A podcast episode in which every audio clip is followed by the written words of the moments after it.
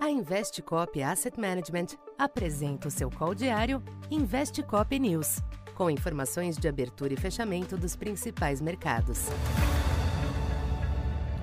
Bom dia. Eu sou Silvio Campos Neto, economista da Tendências Consultoria, empresa parceira da Investcop.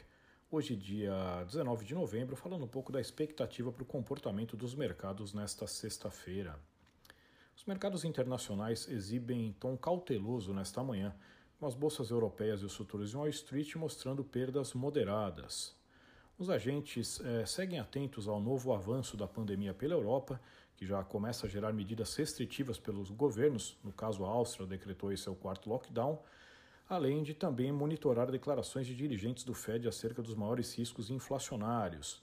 Nessa linha, um diretor de um Fed regional sinalizou que a alta de juros pode começar no verão de 2022, em meados do próximo ano, o que seria aí um timing um pouco mais é, prematuro do que o esperado pelos mercados.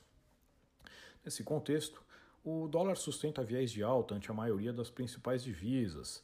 Vale destacar também que hoje a Câmara nos Estados Unidos pode votar o novo pacote de gastos defendido pelo governo Biden.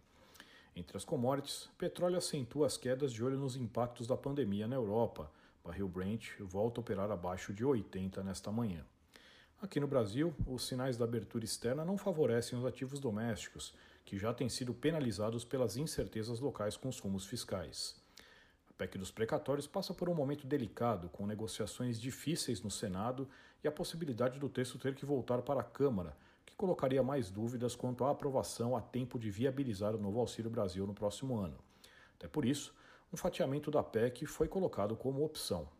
De todo modo, o dia deve ser novamente duro para os ativos locais, com o dólar tendo espaço para buscar 5,60 e o Ibovespa tendo o nível de 102 mil pontos em risco. Por aqui, cabe também monitorar o leilão dos portos ao longo do dia, que pode eventualmente mudar marginalmente o panorama. Então, por enquanto é isso. Bom dia e bons negócios. Essa foi mais uma edição Investe Cop News.